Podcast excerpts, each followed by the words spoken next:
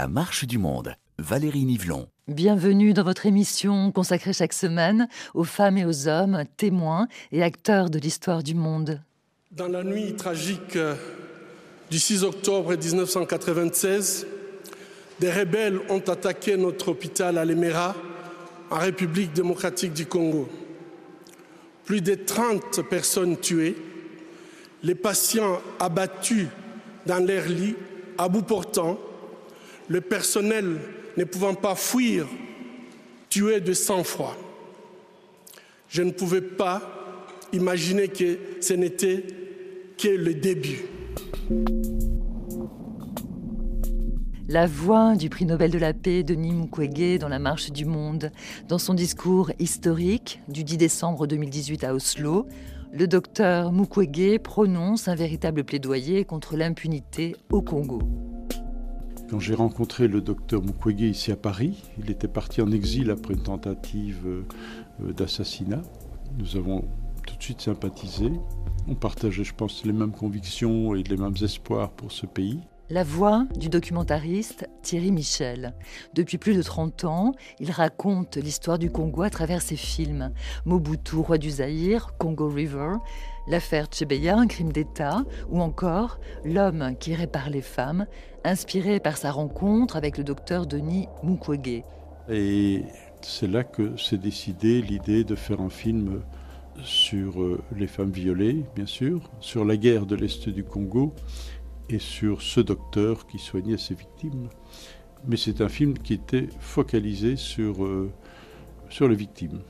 Et un hommage aussi pour ce docteur d'un courage, d'un charisme, d'un courage et d'une empathie exceptionnelle qui risque sa vie quotidiennement parce qu'il dénonce le règne de l'impunité et tous ces criminels euh, euh, qui font régner la terreur sur une partie du, pays Congo.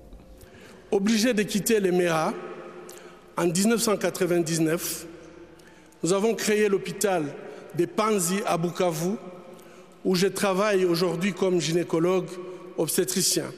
La première patiente admise était une victime de viol ayant reçu un coup de feu dans ses organes génitaux. La violence macabre ne connaissait aucune limite. Cette violence malheureusement ne s'est jamais arrêté. Le fait était que euh, la guerre continuait, les massacres continuaient, avec une brutalité, une sauvagerie euh, chaque jour un peu plus, plus grave, je dirais, plus tragique. Et donc, euh, il fallait absolument faire un film sur les causes profondes et sur les bourreaux, et cibler les responsables de ces crimes.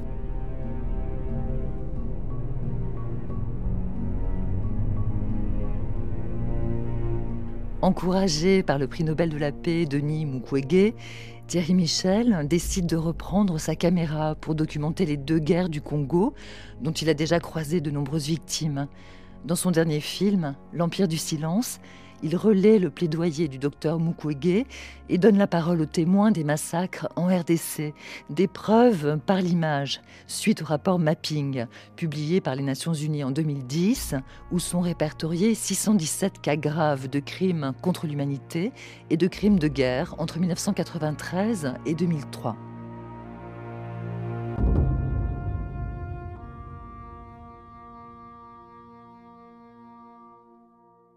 Les deux éléments qui, mènent au film L'Empire du Silence, c'est évidemment, je veux dire, la, pression euh, sympathique du docteur en disant on ne doit pas s'arrêter en chemin. On a fait un film sur les victimes, mais en fait, euh, si pour les victimes certaines choses ont changé, la situation des femmes de viol avec extrême violence, des femmes victimes de, de leur corps considéré comme une arme de guerre, mais il y avait le rapport mapping qui était l'autre pièce maîtresse que j'avais qu'un ancien euh, expert des Nations Unies et un ancien responsable des droits de l'homme des Nations Unies au Congo m'avait fait connaître, il me l'avait euh, transmis, je l'avais lu, et qui montrait l'ampleur euh, sur les dix premières années de cette tragédie, puisque ce rapport liste 617 crimes de masse graves, considérés comme crimes de guerre ou crimes contre l'humanité, voire d'ailleurs, dit le rapport Mapping, génocide Mais euh, la vraie question était, bon, un rapport sort en 2010, il parle de crimes commis entre 1993 et 2003, et il n'y a pas eu de suite. Voilà, donc notre travail, c'était ça. Pourquoi il n'y a pas eu de rapport complémentaire et pourquoi surtout ce rapport comme le dit le docteur Mukwege, prend la poussière dans, les tiroirs et les coffres-forts des Nations Unies. Qu'est-ce qui fait que euh, la situation est bloquée?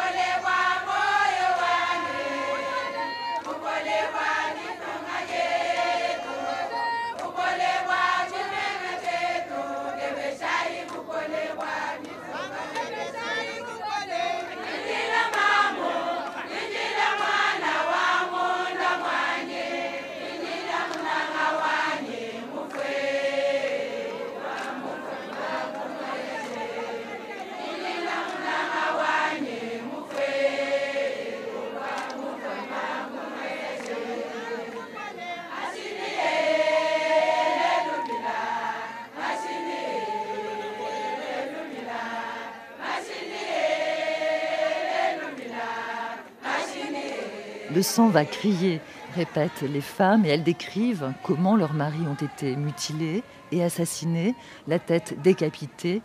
C'est ce qu'elles chantent. Ces femmes sont les témoins des massacres perpétrés dans leur pays, le Congo, depuis les dernières années du régime dictatorial de Mobutu. Des crimes peu connus, peu médiatisés qu'il faut remettre dans le contexte historique des années 1990. 1994.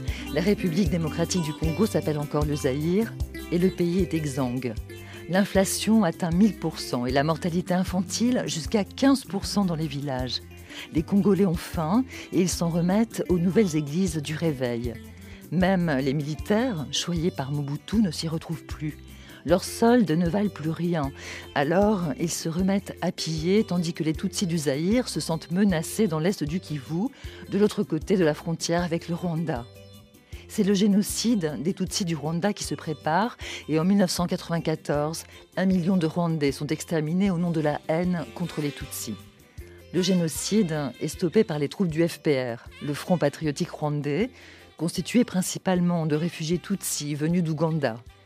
Lors de l'opération turquoise, les militaires français escortent les Hutus en fuite et parmi eux les génocidaires de l'autre côté de la frontière jusqu'au Zaïre. C'est une catastrophe humanitaire, militaire, politique et l'opportunité de renverser Mobutu pour le chef rebelle historique Laurent Désiré Kabila. Pour documenter le cycle infernal des violences qui vont s'enchaîner, Thierry Michel a courageusement repris sa caméra pour enquêter sur le terrain. Retour sur le tout premier massacre de 1996 dans le sud Kivu, dans l'hôpital du docteur Mukwege à Lemera. Par chance, le docteur est en train de référer un, malade grave sur Bukavu, donc euh, il y a à peu près 5-6 euh, heures de piste. Et donc il va échapper au massacre qui va avoir lieu dans son hôpital même s'il va être pris sous le, tir de, de, balles auquel il, échappe aussi. Mais pendant ce temps-là, les troupes euh, AFDL, dirigées par Laurent Désiré Kabila, euh, qui est quand même un des grands opposants historiques de, Mobutu, mais ils vont massacrer euh, malades dans leur lit et, le personnel aussi et, des soignants de manière tout à fait criminelle et sanguinaire. Et, c'est un massacre fondateur sur lequel il n'y aura jamais d'enquête, jamais de poursuite, jamais de, suite judiciaire. Et qui va profondément marquer le, docteur Mukwege et qui va, je veux entamer euh, son combat contre, euh, contre l'impunité. En fait, euh, le premier massacre qui s'est commis, c'était ici à l'hôpital. Donc, fait, la guerre avait pratiquement commencé ici. Et au total, il y a eu combien de, tués? Malades Il y a, il y a malades 30 et 3, de nos agents.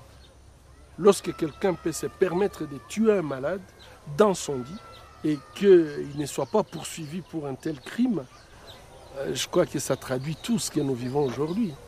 Vous saviez qui était le chef de cette rébellion? À cette époque, non. Nous, euh, on n'avait jamais entendu parler de Kabila. quand on a attaqué l'hôpital, non. il n'y a jamais eu de suite judiciaire au massacre qui a eu lieu dans cet hôpital Jamais. Je crois que le début de l'impunité, c'est ici. C'est ici. Et les événements se précipitent. Alors que l'armée de l'AFDL s'approche de Bukavu, la capitale du Sud Kivu, la ville et les camps de réfugiés sont soumis à des bombardements et des tirs d'artillerie. Le 29 octobre 1996, tout le monde était étonné à Bukavu de voir que, ça tirait partout. On s'est réveillé sous les bombes, sous les, beaucoup de bombes d'ailleurs, des obus venaient du Rwanda qui sont tombés sur, sur Bukavu. Mais en quelques jours, il y a eu des milliers de morts. On ne saura jamais exactement combien. Nous avons enterré dans les fosses communes parce que, tenez-vous bien, ça commençait à puer partout, les cadavres en putréfaction. Pour échapper au combat et au massacre, la majorité des réfugiés a fini par retourner au Rwanda. Mais des centaines de milliers s'y refusent et continuent de fuir à travers les forêts congolaises. Pour les Rwandais de la FDL, c'est la preuve de leur culpabilité. Une traque impitoyable commence.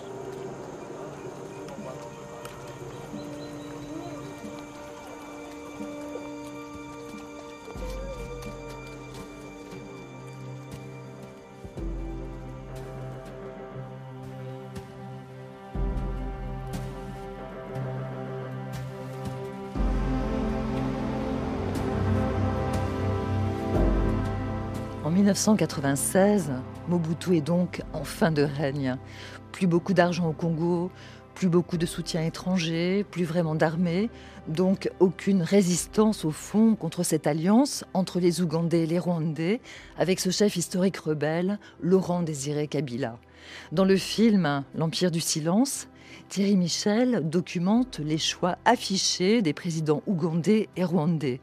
À l'ONU, le 15 décembre 1994, quelques mois à peine après la fin du génocide des Tutsis du Rwanda, stoppé par les troupes FPR sous le commandement de Paul Kagame, le chef de guerre, devenu vice-président et ministre de la Défense du Rwanda, prévient la communauté internationale. Peace and stability in Rwanda and in the region la paix et la stabilité au Rwanda et sa région va dépendre de ce que la communauté internationale sera capable de faire et dans les plus brefs délais. Envoyer un message fort et ferme aux criminels impunis de cette région est la meilleure solution pour nous tous. Arrière-base du FPR pendant les années de guerre au Rwanda, l'Ouganda de Yoweri Museveni est le fidèle allié de Paul Kagame.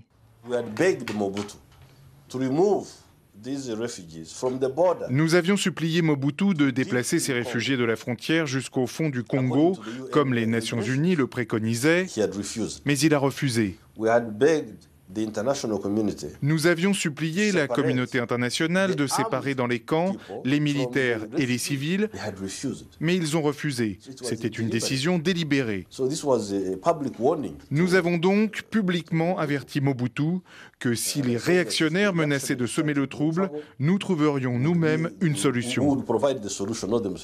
Ce qui est très important, que ce soit les interviews de Paul Kagame, président rwandais, ou Yoweri Museveni, président gandais, c'est la franchise avec laquelle il parle, en tout cas, en disant clairement que la communauté internationale n'ayant pas fait le ménage, le président rwandais dit on a été nous-mêmes régler les choses militairement sur place. Euh, nous ne sommes pas des enfants de cœur, c'est dit clairement aussi. Nous avons nos propres intérêts et nous les défendrons. Euh, voilà. Les Nations Unies ne réagissent pas face à la catastrophe annoncée. L'Ouganda et le Rwanda mettent leurs menaces à exécution et Laurent Désiré Kabila, opposant à Mobutu, prend la tête des forces armées AFDL, l'Alliance des forces démocratiques pour la libération du Congo. Kagame veut rattraper les génocidaires et faire revenir les civils rwandais au pays. La majorité des réfugiés Hutus rentrent alors au Rwanda. Mais ceux qui ne rentrent pas s'enfoncent toujours plus loin dans la forêt congolaise. Ils sont considérés par la FDL comme des responsables du génocide. Les gens ne savaient plus où se trouvaient les réfugiés, la communauté humanitaire notamment. Euh, les réfugiés s'étaient éparpillés dans la forêt. Et donc nous avons survolé la forêt en suivant la route Kisangani. Et c'est au niveau de Lubutu qu'on avait vu une marée humaine en pleine forêt. une marée humaine comme euh, je n'en ai jamais vu dans ma vie. Jusqu'aujourd'hui d'ailleurs, je n'ai jamais vu une marée humaine comme ça, en face. Et euh, après, on est revenu, on s'est posé sur cette route-là qui servait de piste. Et c'est ainsi qu'on avait découvert des milliers de réfugiés outou-rwandais qui mouraient de faim dans la forêt. Et c'est la première fois dans ma vie que j'avais vu l'enfer en face. Donc, ils étaient tellement des milliers, des loqueteux, des misérables. Et même, euh, j'avais vu des enfants, des, bébés, hein, avec des mouches partout, couverts des mouches, euh, à telle enseigne que leur maman, affaiblie, n'arrivait même plus à chasser les mouches et les insectes euh, qui s'amassaient ou qui tassés sur les corps de ces bébés. Au cœur des forêts congolaises, non loin de Tingi Tingi, un premier convoi humanitaire découvre des milliers de réfugiés, épuisés, hébétés, entassés le long de la voie ferrée, dans l'attente d'un hypothétique secours.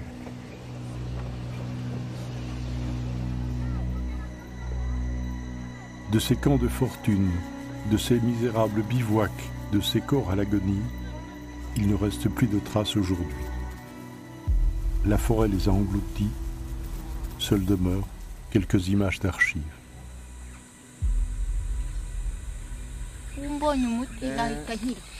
Tingi Tingi est très important. Euh, Tingi Tingi, le principal témoin, c'est un journaliste qui a couvert les événements à l'époque, José Deschartres, qui parle avec une franchise absolue, puisqu'il cite aussi les. Il a vu là, il a dit voilà ceux qui étaient là et qui étaient les responsables de ces massacres, on les connaissait, on les voyait, il cite euh, James Kabarebe, chef d'état-major congolais, devenu après chef d'état-major rwandais. Euh, il cite euh. Voilà, il, n'a pas peur de, parler clairement. Alors j'ai des images évidemment de Tingi Tingi affolantes. C'est un convoi forcé de réfugiés Hutus, contraints de, de, monter dans ce train de la mort pour, comme le souhaitent les autorités de l'armée rwandaises Tutsi à l'époque, euh, essayer de les, faire rentrer au, Rwanda, mais ils sont tassés dans de telles conditions qu'ils vont s'étouffer l'un l'autre. Et quand on va sortir des wagons, les, corps l'un après l'autre, de femmes, d'enfants, enfin, c'est redoutable, ce sont des images insupportables.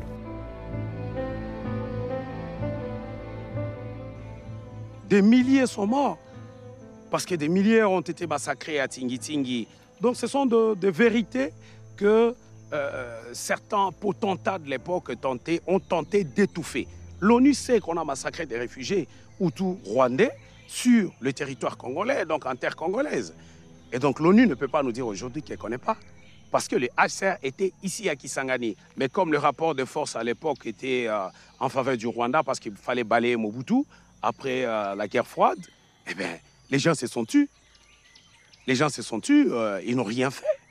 C'était des troupes rwandaises, mais qui avaient quelques petits leaders congolais euh, pour essayer de congoliser la bataille. Mais c'était des troupes rwandaises, on le sait, avec euh, euh, des commandants rwandais. James Kabarebe en personne était ici. Et il y avait aussi celui qu'on appelait à l'époque le commandant Hippo. Parce qu'on l'avait vu ici à Kisangani, dans certains petits bistrots ici. Le commandant Hippo n'est autre que l'actuel Joseph Kabila. Et, donc, il était ici, les gens le voyaient. Ils étaient là. Ils étaient au courant de, de ce massacre? Bien sûr que oui. Rien ne se faisait sans eux. Ils savaient. Ils étaient au courant de ces massacres. Après, il y a, il Mbandaka. Là, c'est très peu connu. Inconnu des, Congolais en dehors de, la région de Mbandaka, à 2000 km de la frontière rwandaise, où les troupes euh, euh, de l'armée patriotique rwandaise ont poursuivi ces civils, d'ailleurs, euh, tout dans cette chasse invraisemblable cette chasse à l'homme et vont opérer des massacres euh, indescriptibles.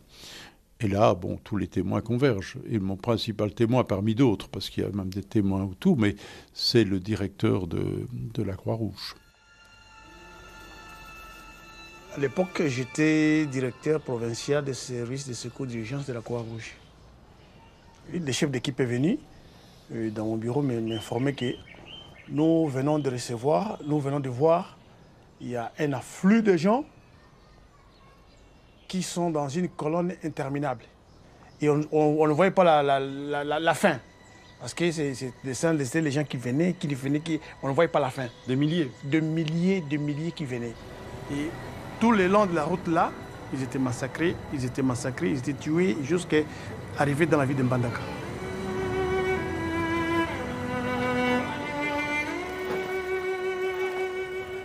Et alors, j'ai intervenir aussi parce que je ne pouvais pas continuer à supporter. Je suis allé voir les autorités. Je, suis venu ici au port, parler avec eux, mais il faut, pas, il faut arrêter de tuer les gens comme ça. Et je vis le mur là derrière. Il y, a, un militaire qui a pris, il y avait une maman qui avait son bébé sur le dos. Il a arraché le bébé et il a tenu le bébé par ce pied. Et il a frappé la tête sur le mur. Et la maman, il, avait une pierre comme ça, il lui a frappé sur la tête et la maman est décédée. C'est le directeur de, la Croix-Rouge. D'abord qui a essayé d'empêcher ces massacres sans, y arriver, puis qui a eu en charge euh, l'évacuation des corps pour essayer d'éviter les épidémies et de, constituer des fosses communes. Fosses communes où les autorités euh, rondaises lui ont demandé de, de sortir les corps pour euh, cacher les preuves. C'est d'ailleurs un, vrai problème au Congo. Il y a eu plusieurs situations comme celle-là où, euh, pour euh, dissimuler les preuves, on a vidé les fosses communes de, des corps qui étaient entassés. Ça, c'est une question centrale. Il faut aujourd'hui absolument préserver, puisqu'il y en a quand même des centaines, ces fosses communes, et commencer le travail d'exhumation, d'identification des victimes, et puis d'identification, évidemment, des modus vivendi, d'identification euh, des bourreaux. Le régime de Mobutu ne résiste pas longtemps face à la grande marche de Laurent Désiré Kabila sur Kinshasa. Le 17 mai 1997, Kabila fait une entrée triomphale dans la capitale congolaise. Acclamé par les Quinois, il prête serment. Le Zaïre de Mobutu est rebaptisé République démocratique du Congo et le président Kabila, autoproclamé, nomme James Kabarebe chef d'état-major de l'armée congolaise. James Kabarebe est un bon exemple puisqu'il est arrivé dans les bagages euh, de la FDL, euh, évidemment sous autorité euh, rwandaise. C'était un, militaire rwandais proche du président Paul Kagame, qui avait participé déjà, qui a reconquis le, pays lors du, génocide. Euh, et il va venir étrangement au Congo comme chef d'état-major des forces rebelles. On va dire ça se comprend, euh, puisque les forces rebelles, c'est principalement l'armée rwandaise. Mais euh, il va devenir être intronisé par le chef rebelle, devenu président congolais, chef d'état-major de l'armée congolaise. Bon, rupture entre le président Kabila et les forces rwandaise occupante et enclenchement de la Deuxième Guerre. Bah, là, évidemment, il rentre au Rwanda et James va redevenir chef d'état-major de l'armée rwandaise au Rwanda à ce moment-là. Et puis ministre de la Défense, et aujourd'hui, que je sache, il serait un conseiller du président Kagame. Mais après, il y a, il y a le cas de, tous ces officiers qui ont perpétré des crimes au Congo et, et aucun n'a été poursuivi par la justice. Ils ont gravi les échelons par le crime, il faut dire la vérité. Certains d'ailleurs étaient des chefs rebelles qui n'avaient pas la moindre formation militaire, euh, aucune académie, et qui tout d'un coup se sont retrouvés parachutés avec un grade qu'ils s'étaient autoproclamé, mais étaient tout d'un coup officialisés au sein de l'armée congolaise. Ce qui donne cette armée, finalement, euh, qui n'en est pas une, parce qu'elle euh, est hétéroclite ce qu'on a appelé le brassage et, la réinsertion au sein de l'armée des forces rebelles a créé une armée où aussi quand même il y a des voyous qui sont devenus des, officiers et qui parfois commandaient d'ailleurs des gens formés dans les académies, euh, que ce soit Saint-Cyr ou l'Académie royale militaire en Belgique.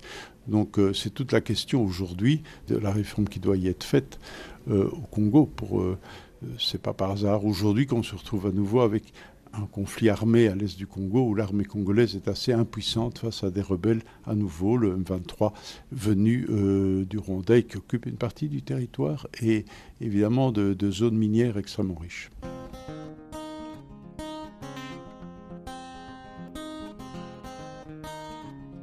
J'ai connu des choses, de moments imprévus, de rythmes qu'on ose comme on a tant vécu. J'ai connu des doutes, tant qu'on se sent perdu, mais aussi l'amour comme on l'a jamais vu. Tant que l'eau coule dans nos veines, c'est ma flamme et je prie pour que jamais elle ne s'éteigne.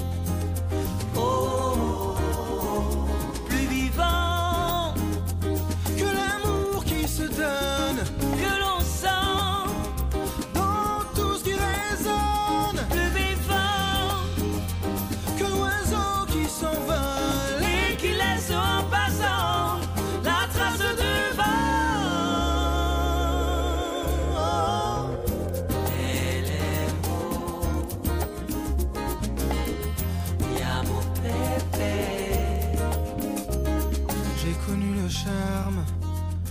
douceur de la nuit, le bruit et les larmes, la chaleur de la pluie.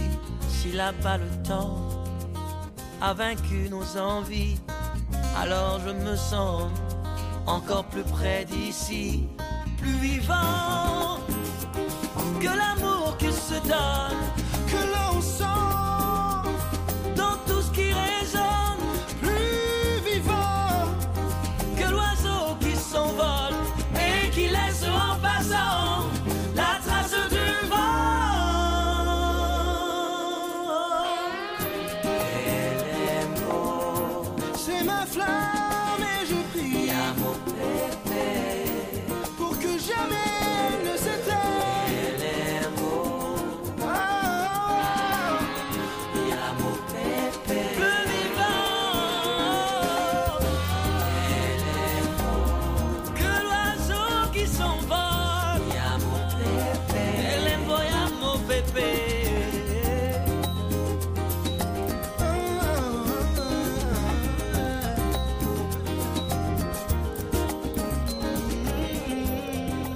Vous écoutez RFI, la marche du monde.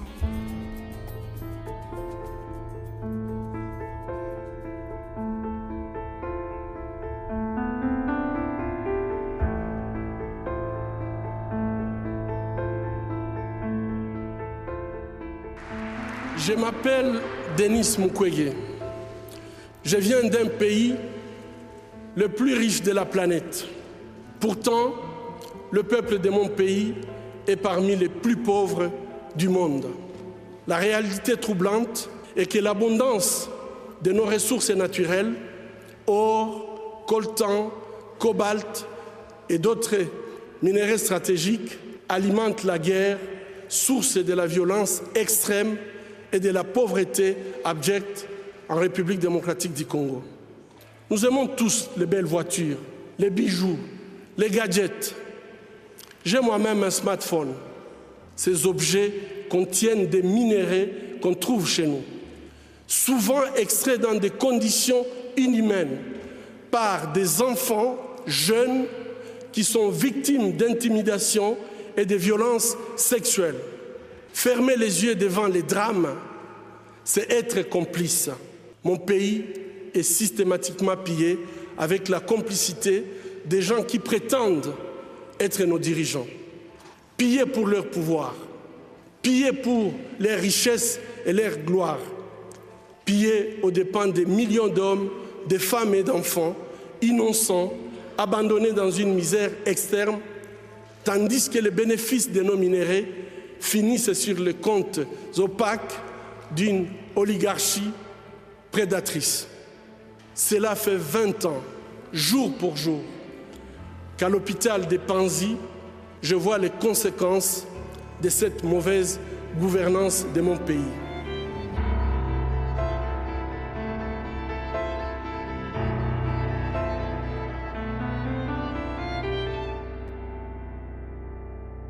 Comme le dit si bien le, le docteur, cette expression magnifique, il dit le Congo c'est une bijouterie euh, à ciel ouvert sans porte ni fenêtre. Thierry Michel, réalisateur du film L'Empire du silence. Donc tout le monde peut aller se servir. Maintenant, n'oublions pas que une bijouterie sans porte ni fenêtre, c'est que le bijoutier n'a pas mis de porte ni fenêtre. Le bijoutier, c'est l'État congolais, qui évidemment est grandement responsable de, de ce pillage et de cette prédation.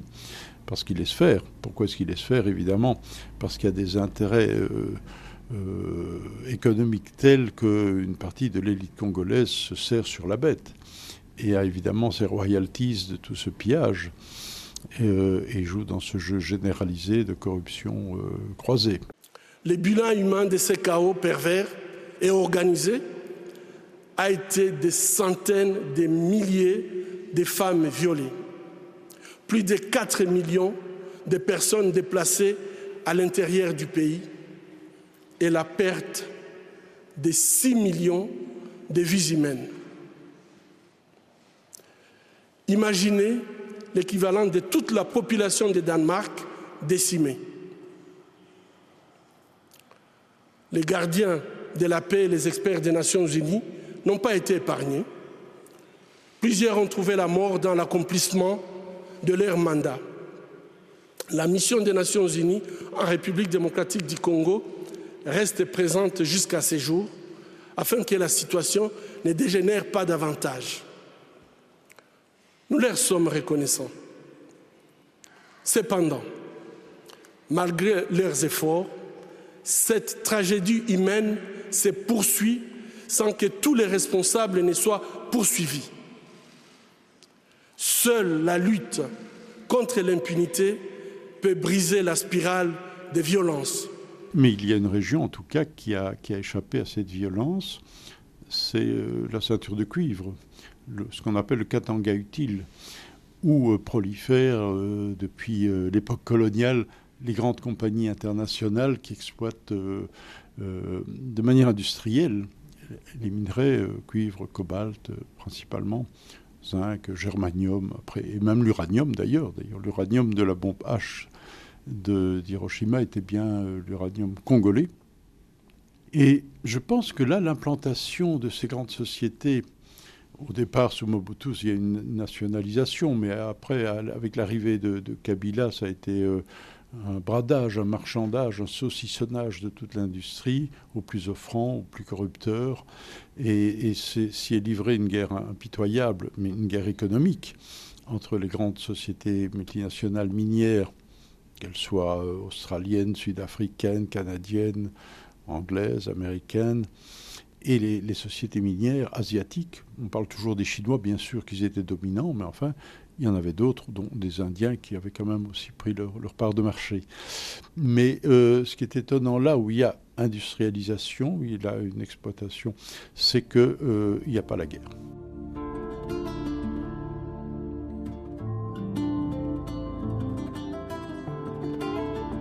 La première guerre du Congo commence en 1996, la seconde en 1998. Dans son film, Thierry Michel documente les massacres perpétrés depuis les origines du conflit. Entre l'inertie de la communauté internationale et l'absence d'État, l'escalade de la violence brutalise la société congolaise. Après avoir tourné le dos au Rwanda et à l'Ouganda, Laurent Désiré Kabila est assassiné le 16 janvier 2001. Son fils, Joseph Kabila, lui succède jusqu'en 2019. Depuis, de multiples seigneurs de la guerre sont apparus et les massacres continuent. Au Congo, faire la guerre est devenu une rente et un moyen efficace d'accéder au plus haut sommet de l'État.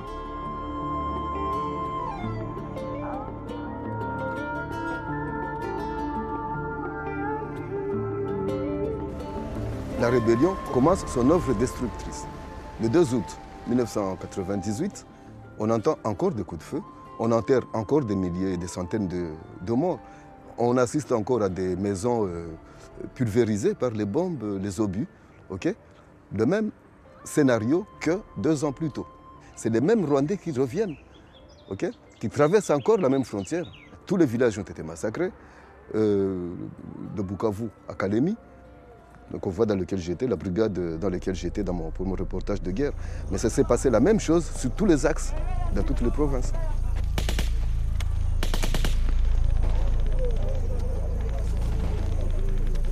Et vous, comment est-ce que vous avez pu accepter de les accompagner finalement euh, Je n'ai pas accepté de les accompagner. Moi, je suis parti pour un reportage à Ouvira. Mais après, je ne pouvais plus, moi et mon caméraman, je ne pouvais, on ne pouvait plus reculer. Parce qu'à mesure qu'ils avançaient, la guerre reprenait derrière nous. Donc on ne pouvait plus partir. notre seule protection, c'était de continuer avec eux. Mais en faisant très attention à ceux qui ne devinent pas vous ne marchez pas ensemble. Mon caméraman, il passait son temps à pleurer devant ces horreurs. Moi, je lui disais, écoute, si on te voit pleurer, ils vont voir que nous sommes des traîtres, ils vont nous éliminer, journalistes en plus. Donc on faisait semblant d'être leurs amis, tout en se demandant ce qu'on fait là. Quoi.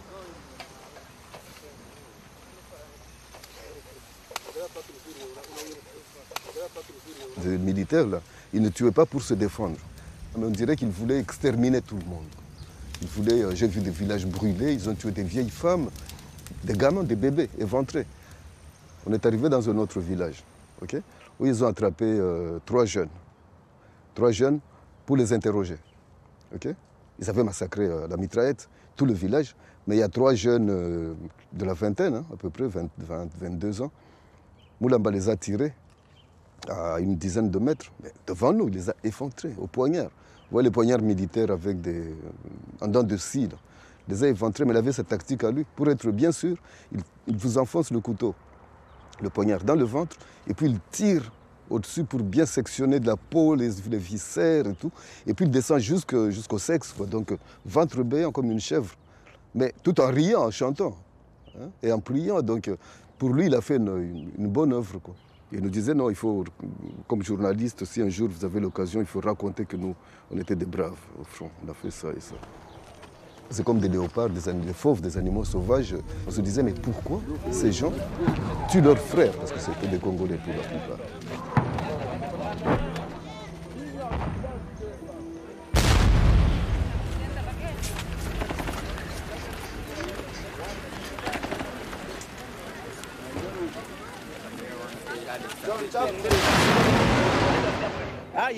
Faites vite, faites vite. Parle, parle. Non, non, non, non, non, non, ne changez pas l'objectif Vous changez l'objectif Kakawana. Un peu en bas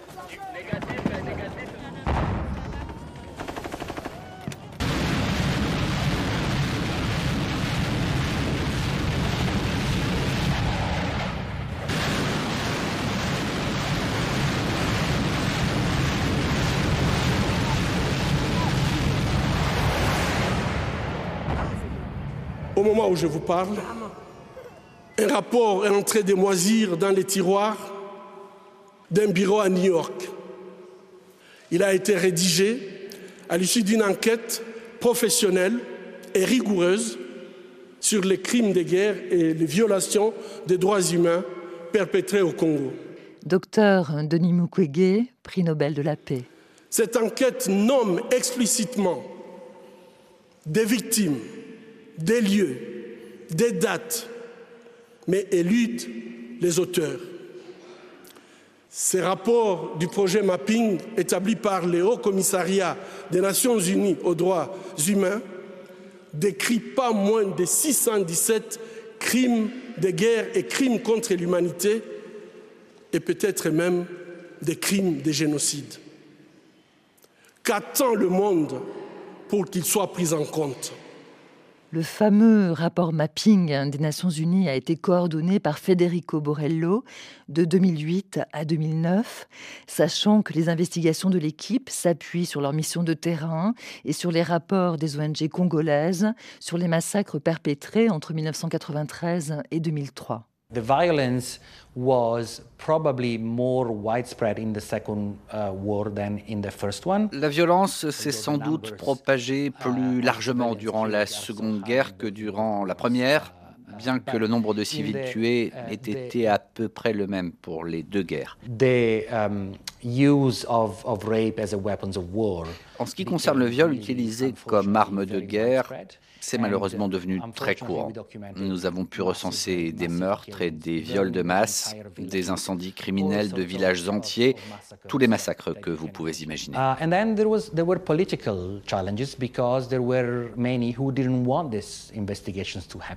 Et puis cela représentait un défi sur le plan politique, parce que beaucoup de gens ne voulaient pas que ces enquêtes aient lieu.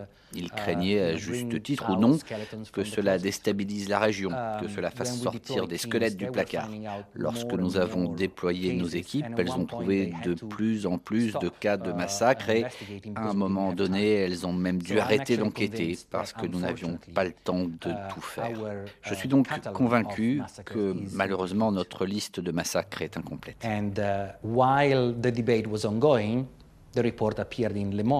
Et alors que le débat était en cours, le rapport est paru dans Le Monde, un journal français. Il y a eu une fuite. Cette enquête sans précédent sur les crimes les plus graves commis en République démocratique du Congo, la RDC, entre 1993 et 2003, devait mettre un terme à plus d'une décennie d'impunité.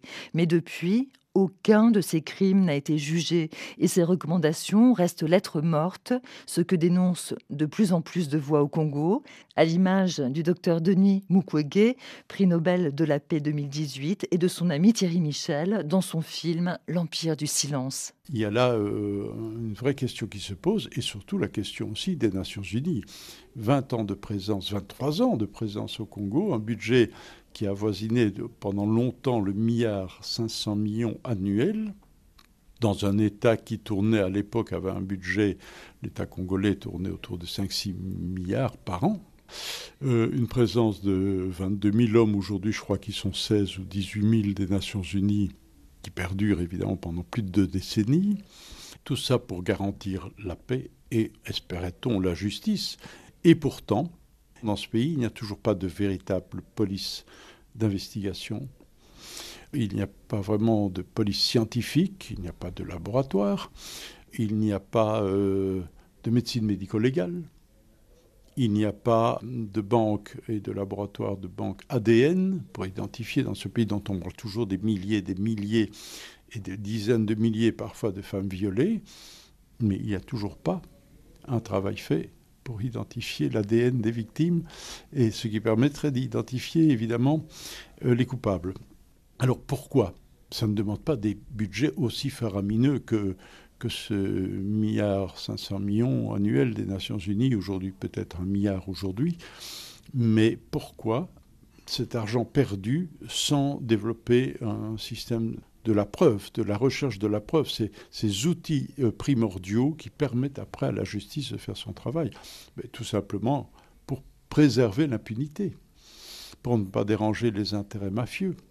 Évidemment, les Nations Unies vont dire que ce n'était pas notre mission, mais si, c'est central. Quelle est la cause même de, de ces guerres et de ces massacres si on ne fait que soigner les plaies ou compter les morts, parce que c'est même au-delà, faire le décompte macabre des morts, comme c'est dit dans le film, même par le docteur Denis Mukwege, plutôt que qu'imposer la paix, ben, on tourne Au travail, peuple congolais, bâtissons un État où le gouvernement est au service de sa population, un État de droit, émergent, capable d'entraîner un développement durable et harmonieux, non seulement en République démocratique du Congo, mais dans toute l'Afrique.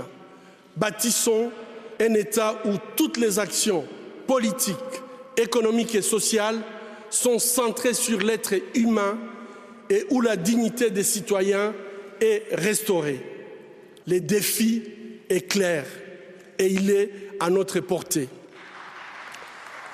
Pour, pour les Sahara, pour les femmes, les hommes et les enfants du Congo, je vous lance un appel urgent de ne pas seulement nous remettre le prix Nobel de la paix, mais de vous mettre debout et de dire ensemble et à haute voix, la violence en République démocratique du Congo, c'est assez. Trop, c'est trop. La paix maintenant. Je vous remercie.